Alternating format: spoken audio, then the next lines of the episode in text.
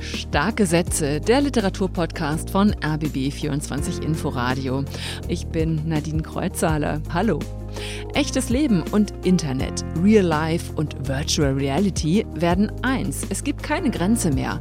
Damit konfrontiert uns der Berliner Autor Rudi Nuss in seinem ersten Roman Die Realität kommt. Es gibt sehr, sehr, sehr viele Realitäten, in die Realität kommt. Ähm, es dreht sich so um Virtual Realities. Es arbeitet sehr viel mit Science-Fiction-Elementen, aber es dreht sich letzten Endes halt um unsere digitale Gegenwart und ums Internet vor allen Dingen, was das für ein Raum ist. Die Realität kommt, ist, ja, man kann es nicht anders sagen, durchgeknallt, überfordert seine LeserInnen und platzt vor skurriler Fantasie. Gleichzeitig greift der Roman viele gesellschaftliche Fragen auf, die in der Luft liegen.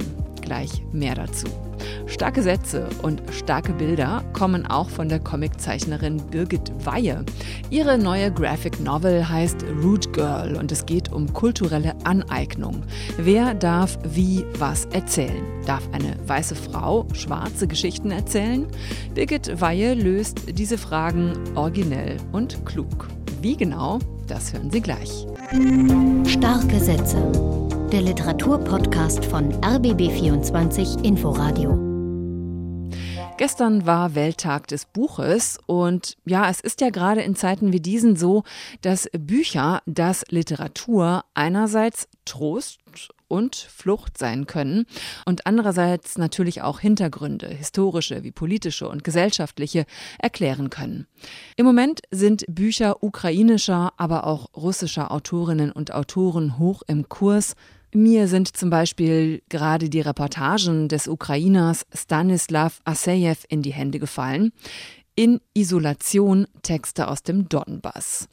Darin schreibt er über Eindrücke vom Krieg im Osten der Ukraine, geschrieben zwischen 2015 und 2017, bevor Asejew von russischen Separatisten entführt und erst nach über 900 Tagen Isolationshaft und nach internationalen Protesten freigelassen wurde. Diese Texte sind jetzt erstmals auf Deutsch im Berliner Verlag Edition Fototapeta erschienen und sie bieten einen ergreifenden, wirklich erhellenden Einblick in eine Region, in einen vergessenen Krieg im Osten der Ukraine, der schon viele Jahre früher passiert ist. Wer Kinder hat, muss ihnen jetzt immer öfter den Krieg und auch die Flucht von Menschen erklären. Außerdem sind weltweit auch Millionen von Kindern und Jugendlichen selbst auf der Flucht. Die deutsche Sektion der UNO-Flüchtlingshilfe hat jetzt eine Liste mit Bücherempfehlungen zum Thema Krieg und Flucht herausgebracht, aufgeteilt nach Altersstufen. Mit dabei sind zum Beispiel Bücher von Kirsten Beue und Paul Maar. Zu finden ist diese Liste auch auf rbb24inforadio.de. Wer bei Comics nur an Lucky Luke, Mickey Mouse und Asterix denkt, der hat was verpasst. Comics sind Kunst und Comics sind Literatur. Birgit Weihe erzählt in ihren preisgekrönten Graphic Novels von der eigenen Biografie, wie sie in zwei Kulturen aufgewachsen ist und greift historische und politische Themen auf. In Mad Germanes zum Beispiel hat sie die Geschichte von Vertragsarbeitern aus Mosambik erzählt. Ihr neuer Comic heißt Root Girl. Meine RBB Kultur-Kollegin, die Literaturredakteurin Anne-Dore Krohn, hat ihn gelesen und angeschaut und erzählt erstmal, worum es diesmal geht. Ja, in Root Girl geht es um Priscilla Lane. Das ist eine afroamerikanische Germanistikprofessorin mit karibischen Wurzeln. Und das Interessante an dieser Figur ist, an dieser Frau ist, dass sie so gar nicht den Konventionen entsprechen will. Und zwar nirgends. Das ist schon in ihrer Kindheit deutlich. Sie spielt viel lieber mit Jungs, möchte Baseball spielen, möchte unbedingt durch die Gegend rennen, ähm, hat dann natürlich auch Probleme mit ihrer Familie. Also die äh, Mutter sagt immer und die Tanten sagen immer, aber ein karibisches Mädchen verhält sich doch ganz anders. Mädchen tragen eigentlich Rüschenröcke, nicht Dinosaurier-T-Shirts, die fahren auch nicht Skateboard. Aber diese Priscilla Lane ist eben schon als Kind anders. Und das ist auch später so. Sie gibt dann Literaturkurse, sie identifiziert sich sehr mit äh, weißer Literatur, mit Bertolt Brecht zum Beispiel. Sie hört sehr viel unterschiedliche Musik, das kommt in diesem Buch auch vor. Und es ist tatsächlich so, dass sie überall auf sehr, sehr viel Ablehnung stößt. Und sie ist als Frau auch ein interessantes Role Model, weil sie wirklich gegen alle Konventionen, auch als schwarze Frau an der Universität, sich wirklich sehr selbstbewusst ihren eigenen Platz erkämpft. Jetzt ist ja Birgit Weihe dafür bekannt, dass sie gerne dokumentarisch arbeitet in ihren Graphic Novels. Gibt es denn diese Priscilla Lane äh, wirklich? Ja, die gibt es tatsächlich. Also diese afroamerikanische Germanistikprofessorin ist eine lebende Person. Das kommt in diesem Buch auch vor. Das wird ganz am Anfang im ersten Kapitel erzählt.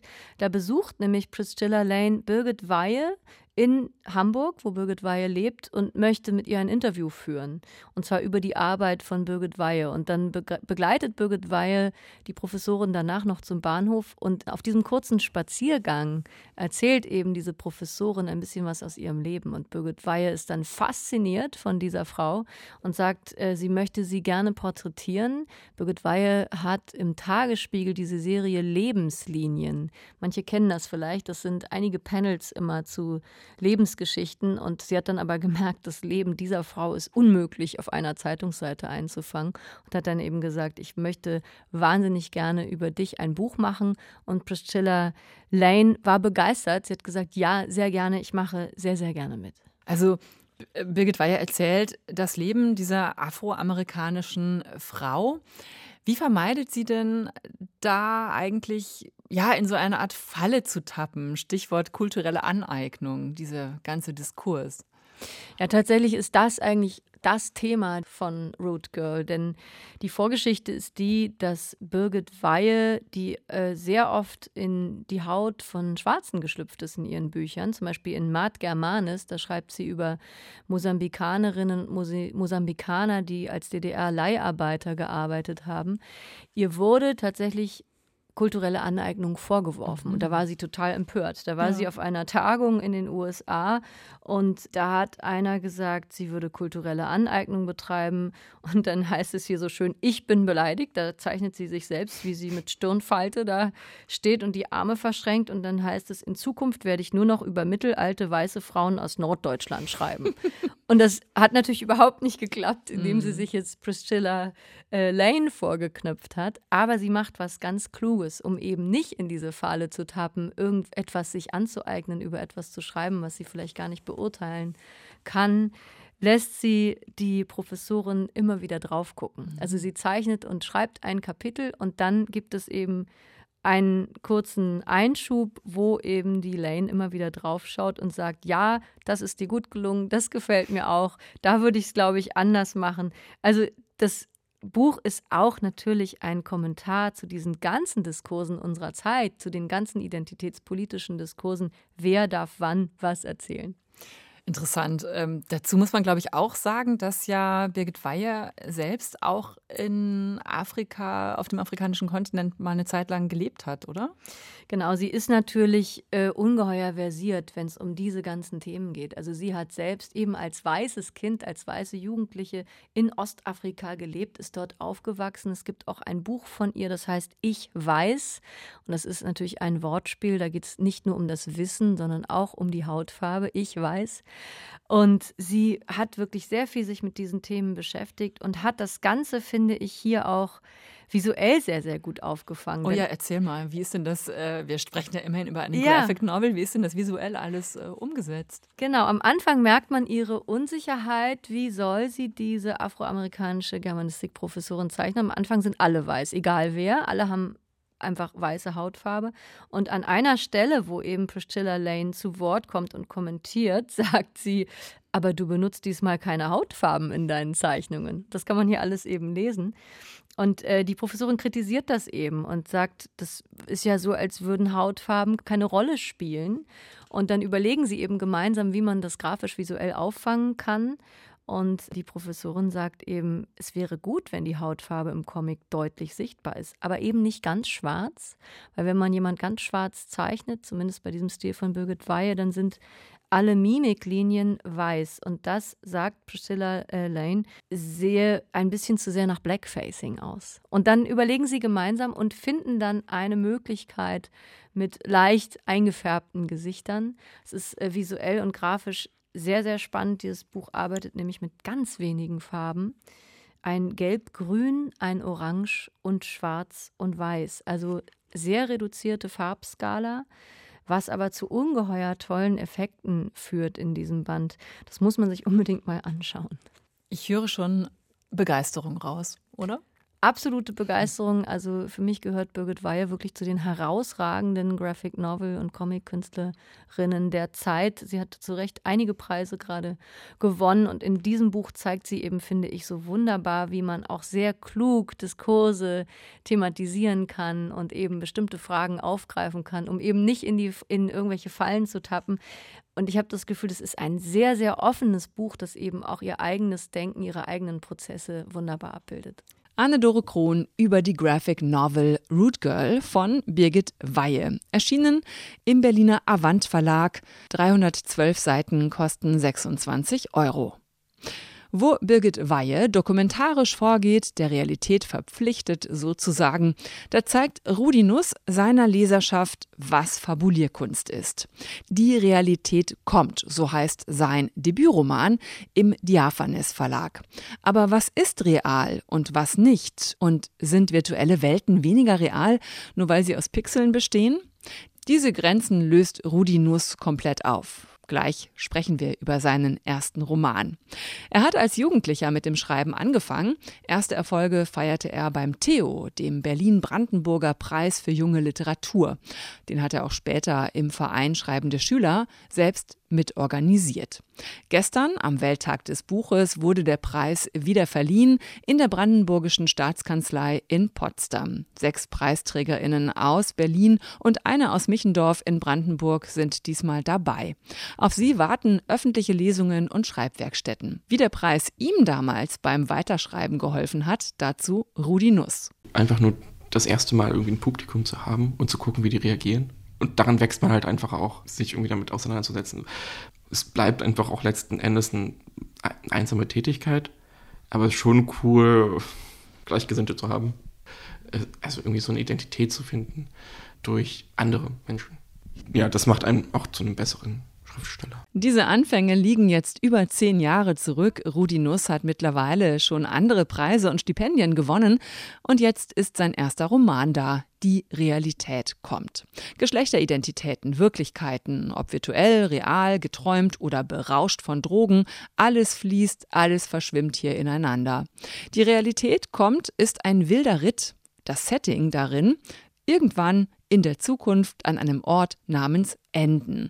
Die Umwelt ist zerstört, Landschaften formen sich aus Müll und Elektroschrott, Menschen kochen Drogen aus alten Platinen und Werbung wird direkt an den Himmel projiziert. Es gibt keine Grenze mehr zwischen Real Life und Internet. Seit dem Avalon nicht mehr gewartet wurde, ragten die Daten, Avatare, ganze Landschaften in die erste Realität. Keiner wusste so recht, wo Avalon begann und endete, und wo überhaupt die Server standen, die all die Inseln berechneten. Ebenso wusste niemand, wo die erste Realität anfing und endete. Das gehörte eben zum Universum, diese Unbegrenztheit. Eine queere Community auf einem Schrottplatz ist Dreh- und Angelpunkt des Romans. Conny hat hier im schwulen Paar Nikita und Wolfgang eine Art Ersatzeltern gefunden. Die Figuren streifen durchs Internet, als wäre es die physische Realität. Oft nehmen sie dabei Tierfiguren an. Conny verliebt sich in einen Urzeitvogel am Tresen einer virtuellen Bar. Ich starrte viel zu lange auf den gefiederten Hintern. Unvermittelt fing der trunkene Vogel an, mir von einer besseren Realität zu erzählen. Eine Realität mit unendlichen Ressourcen. Ja, ja. Freien Kommunen, Gemeinschaften fernab der Menschheit, mit fairer, sinnstiftender Arbeit, freiem Austausch von Gedanken, Nähe und Sensibilitäten. Eine Realität, sagte der Vogel, in der Zeit anders verläuft als hier und sonst wo. Im echten Leben treffen sie sich wieder, während die Welt um sie herum immer leerer wird. Menschen verschwinden, dahinter steckt eine Sekte namens Neue Immersion. Tiefe Pools mit einer rätselhaften Flüssigkeit versprechen Erlösung. Eine Welt ohne Sprache und ohne Bilder, eine neue Kommunikationsform ohne Missverständnisse. Was ist das für eine Welt? Was sind das für Menschen? Die Rudi Nuss auftreten lässt. Das hat er mir erzählt in seiner Kreuzberger Wohnung. Das ist halt so mein Potpourri aus verwahrlosten, apathischen Gestalten irgendwie des digitalen Zeitalters, die alle irgendwie ein bisschen verschroben sind, nicht so einen richtigen Lebenswillen haben und so durch die Gegenwart schlendern. Und ja, Conny ist zum Beispiel eben die Protagonistin und die ist halt so ein man könnte sagen, Digital Native. Die hängt also wirklich literally mit ihrem, mit ihrem Gehirn irgendwie im Internet fest. Du beweist mit diesem Buch eine überbordende Fantasie, würde ich es mal nennen. Also viele kleine Details, die eine Atmosphäre erschaffen, die ja einen eigentlich ziemlich schnell reinsaugt. Würdest du dein Buch eigentlich als Science-Fiction-Literatur beschreiben? Ja, also es arbeitet sehr viel mit Science-Fiction. Mitteln. Gleichzeitig würde ich es auch wiederum nicht sagen, weil es irgendwie diese Elemente eher als absurdes Spiel verwendet. Und eigentlich ist es letzten Endes eine absurde Literatur, eine transformative Literatur. Deswegen ist es auch ein bisschen schwierig, darüber zu reden, weil irgendwie fängt der Text an und dann, dann verändert er sich die ganze Zeit und weiter und weiter und weiter. Und das ist wahrscheinlich auch die Realität, die kommt, die sich immer wieder transformiert. Ich habe so beim Lesen gedacht, ähm, es spielt in der Zukunft, aber ja irgendwie gar nicht in so einer allzu fernen Zukunft, weil vieles, was du da ansprichst und beschreibst, kann ich mir heute schon sehr gut vorstellen. Und diese ganzen Figuren, die hängen irgendwie fest in so einer komischen Art von Lethargie. Da denke ich natürlich auch an die Überforderung unserer Zeit. Ja, total. Also es ist ja auch spannend, das Internet als diesen, dieser Möglichkeitsraum. Alles fließt die ganze Zeit und nichts ist irgendwie wirklich fest und es ist aufregend. Aber eben dieser Möglichkeitsraum kann eben halt auch zur totalen Paralyse führen. Also, also man muss sich irgendwie selbst schützen. Also das machen ja auch viele dann mit ihren Self-Care-Praktiken und Digital Detox und sowas. Und das mache ich zum Beispiel immer relativ schlecht. Wie ist denn dein persönlicher Umgang mit dem Internet? Wie viel Zeit verbringst du da pro Tag? Oh, das ist ja richtig schwierig. Ich erinnere mich noch an eine Zeit in der Schule, wo man immer vor so Internetsucht und, und sowas gewarnt hat. Und dann hieß es dann irgendwie so, wenn man irgendwie zwei Stunden oder so da drin, da drin ist, dann, dann ist man süchtig und sowas. Und gleichzeitig sind dann Leute so acht Stunden am Tag am Computer und schreiben Mails, sind auch im Internet. Also es ist irgendwie schwierig, diese Trennung zu machen, wenn man auch die ganze Zeit sozusagen ständig eigentlich verbunden ist. Also wirklich Cyborg ist mit, mit seinem Handy, mit seinem Computer. Aber was denkst du, ich meine, das hat ja auch, dein Buch hat ja auch genau das zum Thema, ne? dass das Virtuelle eigentlich auch komplett unser Leben übernimmt. Siehst du da eher ein Risiko, eine Gefahr oder siehst du das eher als etwas, was so selbstverständlich äh, geworden ist? Ja, also selbstverständlich. Also so Risiko, also es geht auch viel irgendwie so um die Kommerzialisierung des Internetraumes. Aber also es ist einfach so für so Millennials und, und die Zoomer, äh, die, die Z-Generation, wie man, wie man sie nennt, halt ein integraler Teil der Identität. Also die Identität speist sich auch irgendwie durch seine Profile, durch seine Accounts, durch seine Charaktere oder was man auch immer im Internet so alles ist. Das heißt, es ist einfach Teil von mir, Teil von vielen Leuten und es geht da auch viel um Internetkulturen im Buch. Lustigerweise habe ich im Internet ähm, einen Artikel gefunden in der Berliner Morgenpost von 2012. Nein. Nein. Doch, da warst du Finalist beim Theo und da warst du 17 und hast einen Maschinentext äh, geschrieben und da hast du schon über die naive Vorstellung von der Erlösung der Gesellschaft durch eine größere Macht, die Technik, geschrieben. Woher kommt dieses Interesse bei dir, immer wieder über dieses Thema zu schreiben?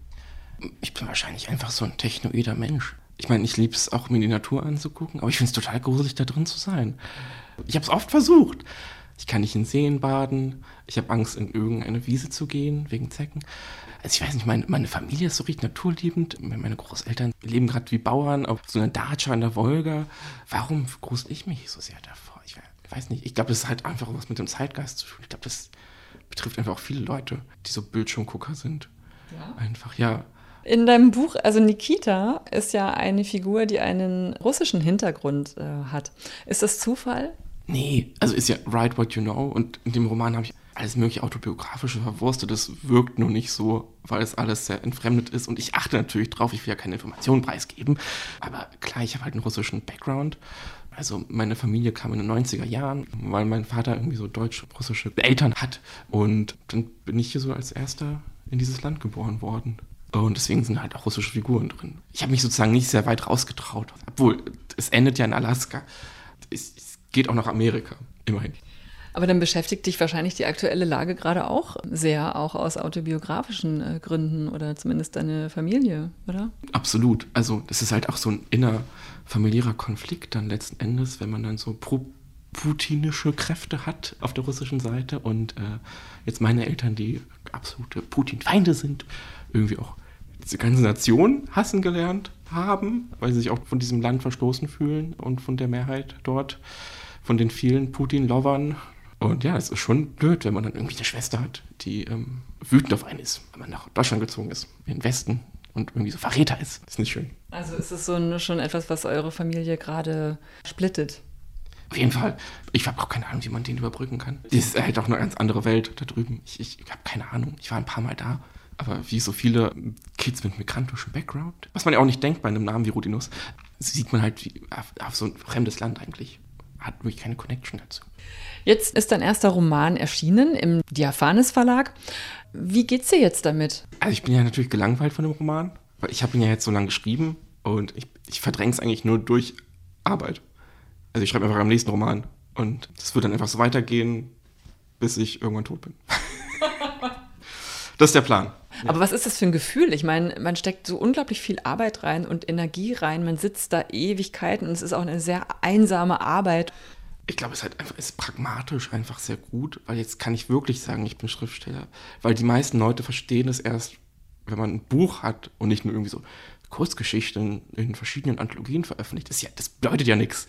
So, und deswegen ist es jetzt einfach zu kommunizieren. Ja, ich bin Schriftsteller. Ja, ich habe ein Buch. Sie können es bei Amazon kaufen.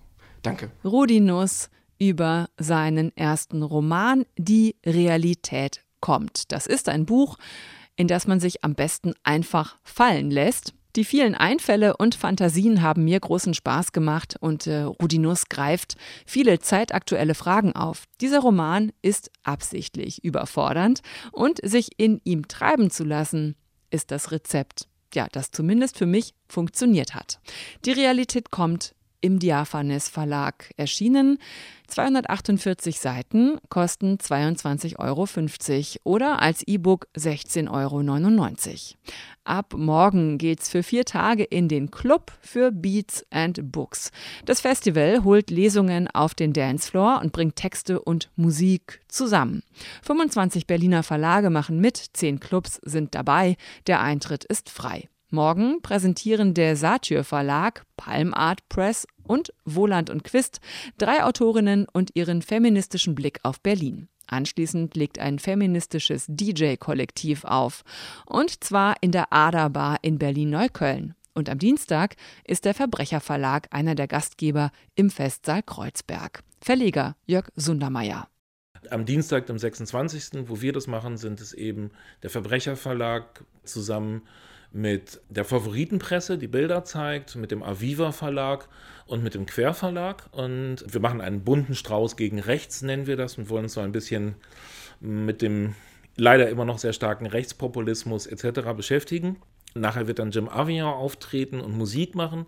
Beats and Books ist als Reaktion auf die Absage der Leipziger Buchmesse entstanden, als noch nicht klar war, dass es eine Pop-up-Alternativmesse und andere Veranstaltungen geben wird. Unterstützt vom Berliner Landesverband des Börsenvereins und vom Berliner Kultursenat haben sich Clubs und Verlage spontan zum Beats and Books zusammengefunden, erzählt Jörg Sundermeier dass das so schnell geklappt hat.